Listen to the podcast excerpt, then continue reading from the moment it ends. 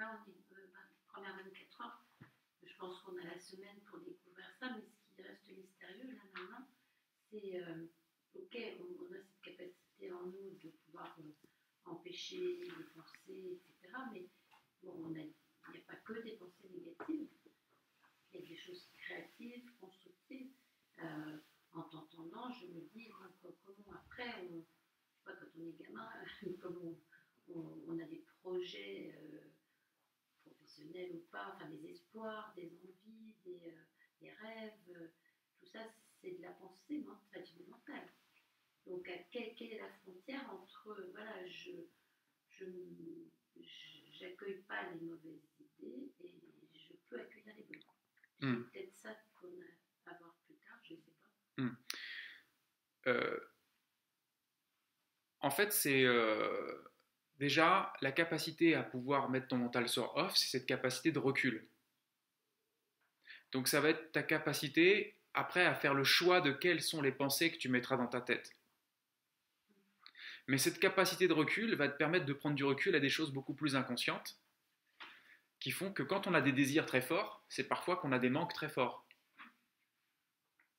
Et parfois, on peut courir après des choses, alors que le fait de s'émanciper euh, de ces, toutes ces représentations mentales qui pouvaient être liées à ces choses-là, nous permettent simplement d'être bien dans notre instant présent, puisque n'oublions pas qu'une personne qui court après un objectif euh, sur le long terme même, qui peut y mettre une énergie folle,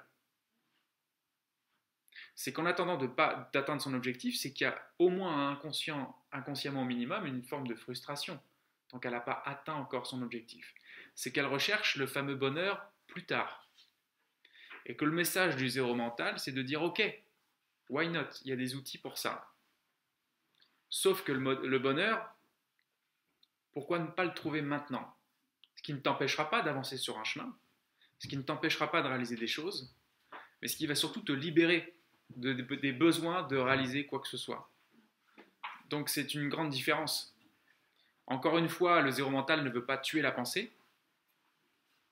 Vous pourrez toujours utiliser votre pensée, mais L'équation, c'est la suivante. Vous arrivez en mental off, vous videz votre pensée. Ensuite, vous choisissez une bonne pensée. Et là, il n'y a plus que ça dans votre esprit. Deuxième option, vous êtes en mental off et vous y restez. Parce que vous vous dites, tiens, j'ai envie de rester juste comme ça. Parce qu'après tout, c'est encore plus puissant qu'une bonne pensée. Après, ça dépend de votre rapport à ces choses-là.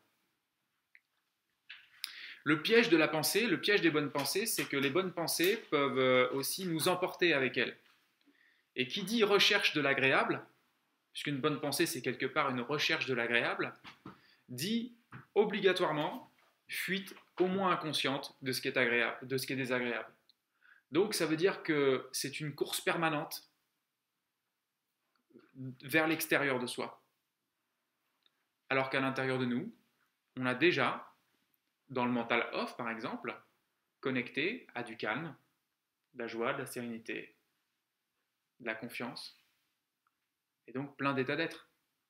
Donc quelque part, c'est trouver maintenant ce que notre cerveau a tendance à, chercher plus tard.